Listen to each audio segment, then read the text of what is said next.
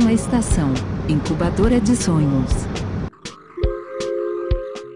Fala pessoal, meu nome é Vitor Uchoa, eu sou assistente social, editor da Luva Editora e criador do projeto Incubadora de Sonhos. No programa de hoje, falarei com Gabriel Cardoso, autor do livro Miudezas. Fala aí, Gabriel, como é que você tá, meu amigo? Fala, Vitor, beleza, meu querido? Prazer estar aqui com você. Tudo bem, pessoal? Fala aí para todo mundo, salve.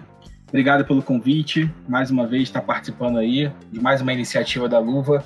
É sempre um prazer estar aqui com vocês e espero que a conversa possa ser bem divertida, bem tranquila e esclarecedora também para a galera aí.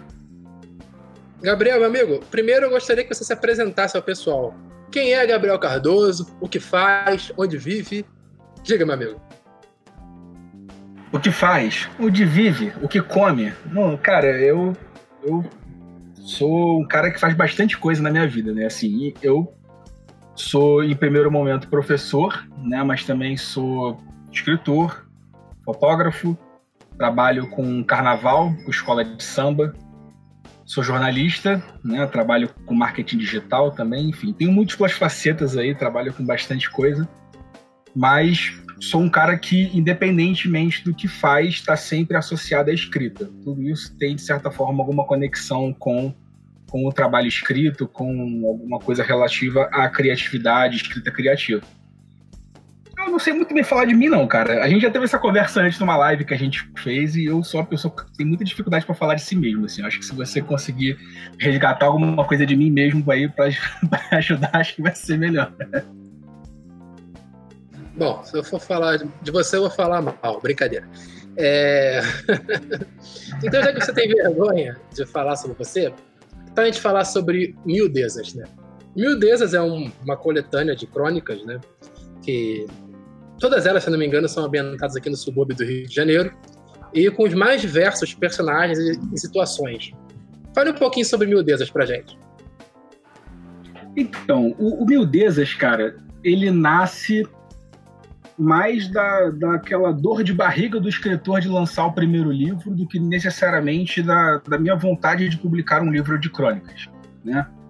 É, eu quero publicar o meu primeiro romance, né? venho estudando, venho lendo para poder conseguir publicar esse primeiro romance e, e, na época, né, em 2017, né, quando eu comecei a, a, pensar em publicar né, o Mildezas, né, o que seria o meu primeiro romance, meu primeiro livro, eu estava fazendo muita coisa ao mesmo tempo, estudando para mestrado, fazendo pós, né, trabalhando. Eu não conseguia me dedicar né, e ter tempo suficiente para me dedicar ao romance, que é uma coisa que exige muita preparação, muito estudo, muita leitura e principalmente sentar o rabo na cadeira e escrever pelo menos 4, 5 horas por dia.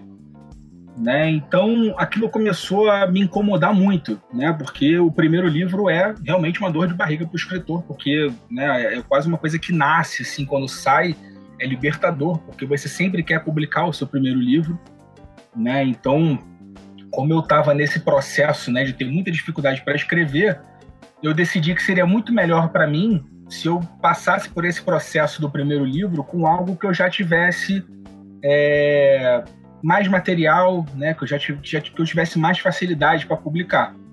Né? E aí começou a nascer o Miudezas. Né? Foi quando eu comecei a ver as minhas crônicas.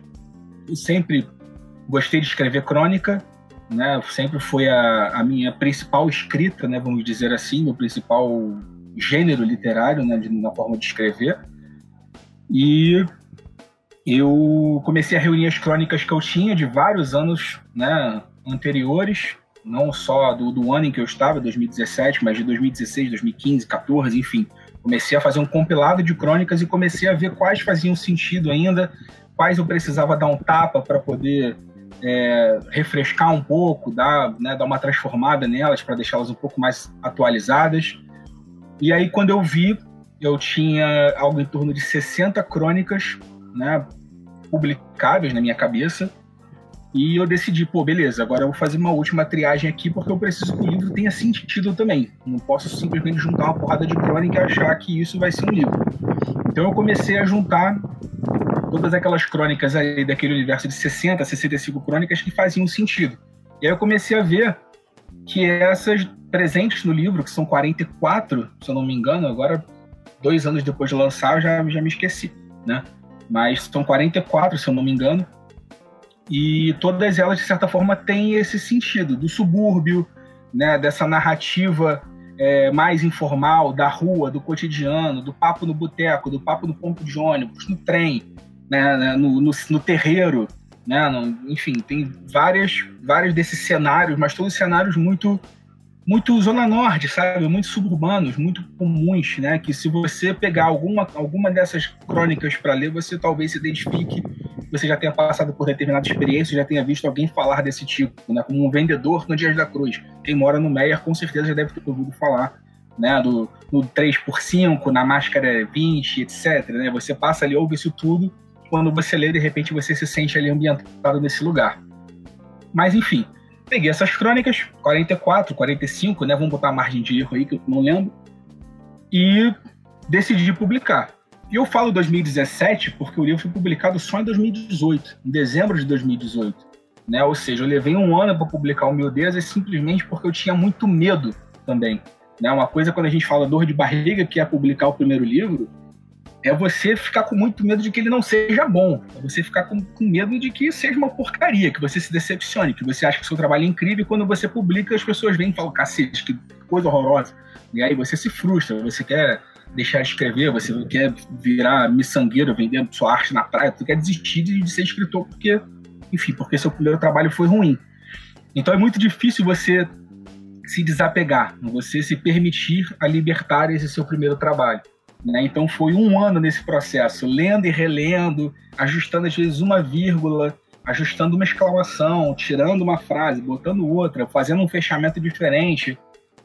E, cara, e aí eu cheguei à conclusão que eu nunca ia alcançar a perfeição. Na verdade, eu nunca vou, né? O Vitor não vai, nem quem está ouvindo a gente vai alcançar, porque a, a, essa perfeição é muito impossível de ser alcançada, porque a gente sempre evolui, a gente sempre está se desenvolvendo e a gente sempre vai escrever melhor, né? a gente sempre vai encontrar uma forma melhor de escrever, uma forma melhor de se expressar, invariavelmente, se você ficar nessa, nesse chove no molha, nesse cerca Lourenço, né? nesse escravo de Jó, eu posso usar várias dessas, dessas anedotas aqui, mas se você ficar nessa, você nunca vai publicar, porque nunca vai ser perfeito o suficiente, nunca vai estar bom o suficiente para você. Então você precisa publicar porque a partir do momento que você publica, ele não é mais seu, ele é do mundo, ele é das pessoas e são as pessoas que vão avaliar para você. Se não for bom, beleza. Não, ok, você vai trabalhar para fazer o próximo melhor. E eu, quando publiquei Humildez, eu tive essa insegurança, eu gostava do livro. Hoje, por exemplo, eu já acho que eu mudaria muita coisa, mas faz parte. Né? Acontece, a gente sempre vai querer mudar alguma coisa. Mas ele existe, ele está aí, está sendo lido, já, já ultrapassou, né, eu acho que as 200 cópias, né, não sei. É, o que para um escritor iniciante, para um escritor que nunca teve essa prepotência de querer vender muitos livros e tal, nunca esperou que fosse vender né, várias cópias assim, mas o mais importante é isso, é que ele está na rua, e é um livro de crônicas super leve, né? As pessoas falam isso, que é agradável, que dá para ler de uma sentada. Você vai encontrar todas essas crônicas estilo Zona Norte, falando do Meyer, falando do subúrbio, e eu acho que tá, tá agradando bastante, a galera tá curtindo. Realmente, a gente sempre vai olhar para o nosso primeiro projeto com algumas críticas, né? Porque não só como escritor, mas como ser humano a gente vai evoluindo também. Então isso é muito comum, né? nada fora do normal. Né? Na verdade, eu vou te fazer algumas perguntas né, do professor Janderson Lacerda Teixeira, que foi ele quem resenhou o seu livro para a série de resenhas que vai sair agora para a Incubadora de Sonhos. Né? Ele é professor da Universidade de Santo Amaro. A primeira pergunta que o Janderson ia fazer, ele falava, é, perguntou por que e quando de escrever Mil Deus, mas você já respondeu essa questão. E ele fala também sobre a diversidade da história né, e as narrativas do cotidiano. Em relação a essa realidade diária, ele quer saber quais são as suas referências literárias. Primeiro, Janderson, obrigado pela resenha, ficou sensacional, obrigado mesmo. Nem parece que foi eu escrever aquilo tudo, porque ficou muito bom mesmo. é, vamos lá, sobre a pergunta. Eu não vou me estender muito, então, porque são muitos autores, né? São muitas referências, né? Eu, eu e Vitor, a gente fica sempre trocando figurinhas sobre novos autores, sobre, é, sobre autores até que estão fora do cânone, para a gente não tentar ficar falando muito dos mesmos, mas acho que para falar de crônica não tem como fugir muito disso. Né? Eu comecei a escrever crônica por causa de Luiz Fernando Veríssimo e o Enir Ventura. Na verdade, eu comecei a escrever crônica, comecei a escrever e fui fazer jornalismo por causa dos dois. Né? Eu achei que para eu chegar nesse caminho de ser escritor, eu acho que é, ser jornalista seria o caminho mais fácil, né? Geralmente no Brasil, quando você é escritor, você também é jornalista, tem muito disso. É, mas assim, cronistas, cara, se você quer escrever crônica, se você quer conhecer um pouco sobre a crônica brasileira, você tem que ler Machado de Assis, você tem que ler Nelson Rodrigues, tem que ler João do Rio, é, tem que ler Cecília Meirelles, Rubem Braga, Paulo Mendes Campos, Clarice Lispector, né? E, enfim, tenho várias referências, né? Das referências que eu amo, que são, que eu sempre falo, que são Garcia Marques, Vargas Llosa, é, Dostoiévski, mas enfim, a gente pode passar o dia inteiro aqui falando de referência e não vai se esgotar. E a principal referência para mim, né, que não são os escritores, são as pessoas. São elas que me fazem escrever. São, é, é estar, estar em contato com a rua, estar tá sempre observando, fazendo uma história nova a partir das pessoas que eu vejo e conheço. São a minha maior referência e meu maior poder de, de criação. Eu sempre brinco com os autores da Luva, né, que o, o escritor, além de ter uma técnica, ele tem que ter um bom ouvido. Né? Tem que ser um bom fofoqueiro também. Porque basicamente o nosso ofício é falar da vida dos outros, né? A não ser quando é autobiográfico. Então, aproveitando essa questão, essas conversas, o Janderson mandou algumas perguntas, né? Algumas você já foi respondendo no decorrer da primeira, mas tem uma aqui, cara, que eu achei sensacional. Que ele pergunta para você: o que é mais importante numa narrativa?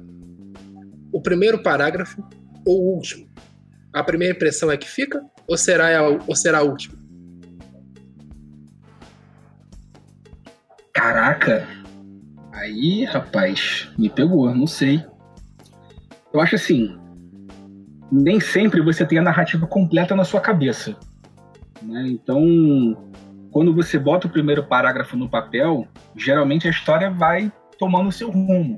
Né? Às vezes, você. Isso é uma coisa um pouco esquizofrênica, mas às vezes você tem uma história toda na cabeça e quando você escreve o primeiro parágrafo, ela muda completamente, porque o, o personagem começa a tomar rédea da situação. Né? O Bakhtin ele fala muito isso, dessa relação é, do eu escritor com, com o personagem, nessa coisa da narrativa sendo construída numa, num duelo, sabe, numa batalha. Né? Então, eu acho o primeiro parágrafo muito importante. Né? E à medida que você vai desenvolvendo, você consegue chegar é, nesse último parágrafo, né, que é o desfecho de tudo aquilo que você desenvolveu né, desde que você começou. Mas de precisar assim qual seria mais importante, não sei, cara, porque se você pegar o último parágrafo e ele for broxante, não valeu de nada você ter uma história fantástica é, no começo, no primeiro parágrafo, no meio e chegar no final sua conclusão ser horrorosa, sabe? É, assim como às vezes uma história mais ou menos, se você tiver um grande desfecho, né, você consegue é, resgatar, né? Talvez essa última impressão que fica, como como como o Janderson falou, né, realmente eu não sei responder, Janderson. Acho que eu posso ter dado minha contribuição aí, mas não vou chegar nunca nessa resposta, eu acho. Então, é realmente você saiu na tangente nessa, né? Tudo bem uma outra questão que eu sempre gosto de perguntar para os autores que estão participando desse podcast, inclusive por ser parte da incubadora de sonhos, né? É, eu gostaria que você falasse sobre a importância da incubadora de sonhos, tanto para leitores quanto para autores, no subúrbio do Rio de Janeiro ou na Baixada Fluminense, nas áreas com maior vulnerabilidade social. Cara, eu acho que é um projeto fundamental, não só do ponto de vista da literatura, da cultura, mas sobretudo num momento como esse que a, a cultura brasileira ela vai, ela vem sendo sucateada, ela vem sendo é, sufocada por um projeto é, ditatorial de poder, né? É não estamos ainda oficialmente numa ditadura, mas é um processo de censura que, que vem é, cada vez mais tirando né, a, a voz e a força né, a capacidade de mobilização dos atores sociais que estão aqui responsáveis por levar cultura para as pessoas e levar é, um projeto social de qualidade né, para essas pessoas que não têm, às vezes, condição é, de fazer parte dessa roda viva louca aí, classe média, barra, né, essa, enfim, essa confusão que é o Brasil hoje, governado por esse troço aí, que eu não gosto nem de falar o nome.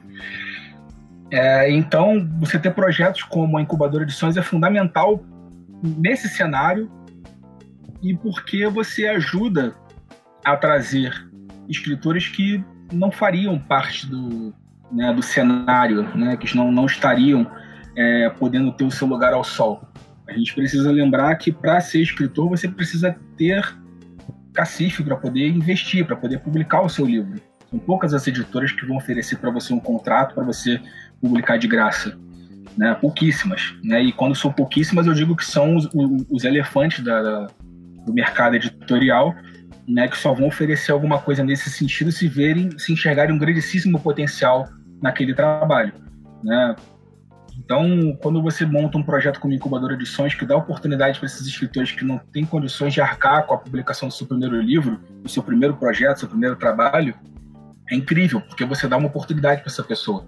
Dá uma oportunidade para ela de começar a ser vista, de começar a, a entrar nesse meio e, e, e crescer mesmo. Né? O primeiro livro, quando você publica, você, você ganha experiência, você se torna um cara mais profissional. Isso te ajuda também no processo de escrita. Então, às vezes, o seu primeiro trabalho, que é aquilo que vai fazer você querer continuar, querer caminhar para se tornar um escritor ainda maior, com mais livros publicados, é, é um pontapé fundamental você ter ali um projeto como incubadora para te ajudar a dar esse primeiro empurrão. Né? Tem vários escritores, tem inclusive da Flup, que eu participei durante muito tempo, que foram revelados dessa forma, que não tinham pretensão alguma de escrever, não tinham pretensão nenhuma de começar a escrever, é, ou publicar livros e, e, e, hoje estão aí voando. Né? A Lisboa, que está tá no Globo, né? eu, eu adoro ela. É, enfim, eu acho que é um projeto fundamental em todos os aspectos possíveis e tenho orgulho de fazer parte desse projeto. Eu mesmo fui um cara que não tinha condição de arcar com as despesas do meu primeiro livro eu seria um cara que não teria o livro publicado até hoje, porque a vida de professor não é fácil nesse país, tá? Tô aqui para contar a verdade para vocês. Que vocês provavelmente já sabem, mas é, eu sou um cara que não teria meu primeiro livro publicado. Eu ainda estaria com essa dor de barriga do primeiro livro até hoje. Imagina, começou em 2017 e isso estaria já há quase quatro anos nesse processo, é, porque eu não ia conseguir publicar. E hoje eu já sou né, um, um escritor de livro publicado, já tenho, né, já tenho pessoas que me mandam mensagem, me incentivando a continuar, já estou trabalhando nos meus próximos livros, estou trabalhando nos meus próximos projetos, graças a esse pequeno empurrão que a Luva e a Incubadora de Sonhos me deu. Então, meu muito obrigado e meu incentivo, meu apoio a nunca parar com esse projeto, que é muito importante para a gente como escritor e para as pessoas que vão ler também que precisam ter contato com novos escritores, com novas experiências, novas formas de escrever, para que a gente não fique sempre nesse cânone safado que está sempre rodando com novas edições de capa dura, com cores e etc. Para que a gente não fique né, nessa coisa de sempre ficar falando da mesma coisa, para que a gente fale do novo, para que a gente traga novidade para o mercado editorial e para as pessoas também. É, lembrando que o seu ídolo Murakami, né, ele, ele aconteceu né, nessa mesma situação, né? Foi através de um concurso literário, um cara que nunca se viu escritor e um dia ele se descobriu escritor, né? Mas faltou uma resposta. E para os leitores, qual a relevância de escritores suburbanos, escritores periféricos na literatura? eu acho que é fundamental porque, como eu falei, oferece para o leitor é, novas experiências, né, novas formas de, de enxergar a realidade. Né? Quando você está acostumado a ler o cânone, você está acostumado a ler muito, é, talvez, sobre provavelmente coisas que aconteceram muito tempo atrás, porque o cânone brasileiro é muito velho. Né? A gente está falando de Machado, de Nelson Rodrigues, de Carlos Drummond de Andrade, Claro, são espetaculares, continuam atuais. É importante e fundamental que você leia esses caras e essas mulheres, como Cecília Meirelles, Clarice, enfim, é, que fazem parte desse processo da literatura nacional. Mas a gente precisa refrescar isso, a gente precisa trazer novas vozes. E quando você traz vozes do subúrbio, vozes da periferia, você traz vozes com, com as quais você não está acostumado, você não tem tanto contato. Né? Eu vou dar um exemplo aqui. É, Carolina Maria de Jesus, é, já, se, já se discutiu muito se era escritora ou se não era, isso é um grande absurdo. É, é, é literatura o que ela faz, que ela fazia. Né? Quarto de Despejo é uma das maiores obras de literatura é, do Brasil, né? uma das maiores obras nacionais. E foi escrito no lixão em Gramacho quando ela estava lá catando lixo para poder conseguir se sustentar e cuidar dos filhos. Né? E é uma, é uma leitura fundamental. Te ajuda a enxergar realidades com as quais você não tem contato. A gente não pode ficar achando que a nossa vida é essa coquinha gelada, a gente vai ficar lendo sobre a Zona Sul, sobre a praia, né? essa coisa de Vinícius de Moraes, Tom Jobim, que enaltece e, e coisa e tal, e mulheres, né? e aquela coisa bonita, e violão, e bossa nova.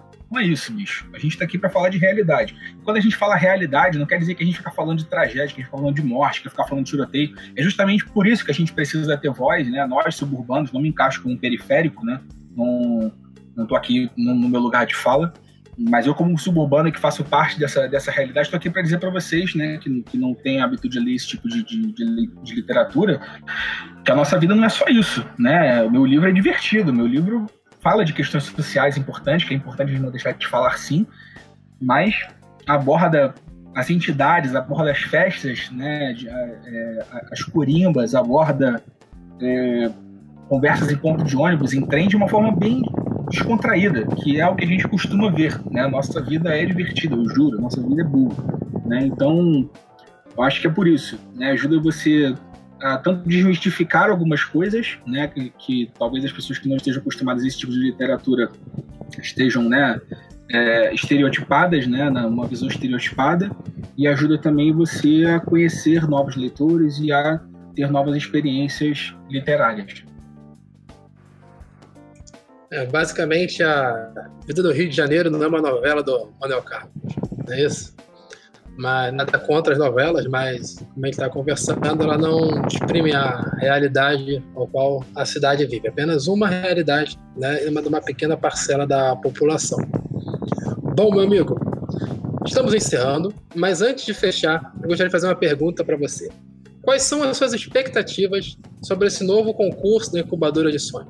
Agora que nós temos quatro modalidades, tra trabalharemos com texto poético também, com livro infantil ilustrado. Me fala a sua expectativa, o que você espera desse novo concurso?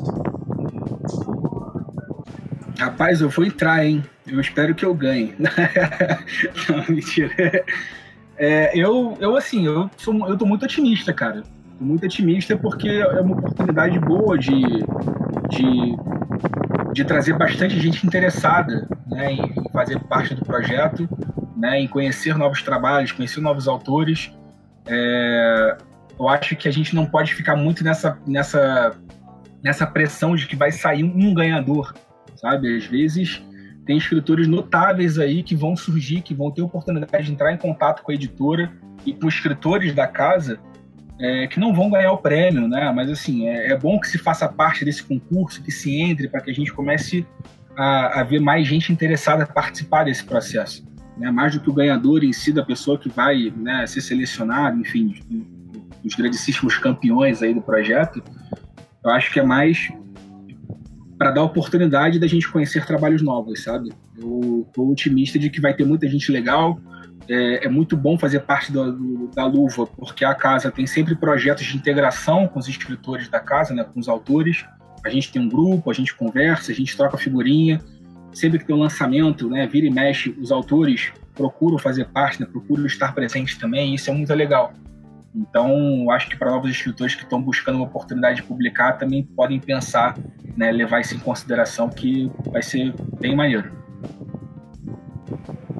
Então, meu amigo, é isso aí. A gente se despede. Deve ser a primeira vez que você me escuta falando num tom tão sóbrio na vida, né? Mas é isso aí. Estamos encerrando agora o, o nosso programa. Meu amigo, muito obrigado pela sua presença. É sempre um prazer estar contigo nos eventos, nos lançamentos, bebendo, rindo, chorando nossas desgraças. Mas é isso aí. E alguma mensagem para encerrar? Quero deixar bem claro que o Vitor não é essa pessoa, tá? Antes de começar a gravar, inclusive, eu falei para ele que não precisa falar com essa voz de, de, de locutor de mercado, porque, enfim, é, que eu sei que ele não é assim, tá? Eu tô avisando aqui que vocês, quando conhecerem, vocês vão ver que ele não é nada disso, tá bom? Mas queria só agradecer. Vitor é um irmão meu é, há muitos anos já, é um, é um, parceiro que eu tenho. Parceiro de copo, de bola, de, de resenha. É, é, um cara que me ajudou muito também durante o processo né, para poder colocar o aí no mundo. E agradecer sempre a oportunidade de estar falando aqui. Né? Eu espero que a conversa tenha sido esclarecedora para alguns aí que têm a vontade de publicar, de conhecer os trabalhos da Luva, de conhecer o Humildezas também. E é isso. Obrigado por mais uma iniciativa aí, mais um, mais um projeto da Luva que eu espero que, que dê muitos frutos. E é isso. Até a próxima, gente. Valeu. Então é isso, Gabriel. Valeu, meu amigo. Até a próxima. Valeu. Próxima estação: Incubadora de Sonhos.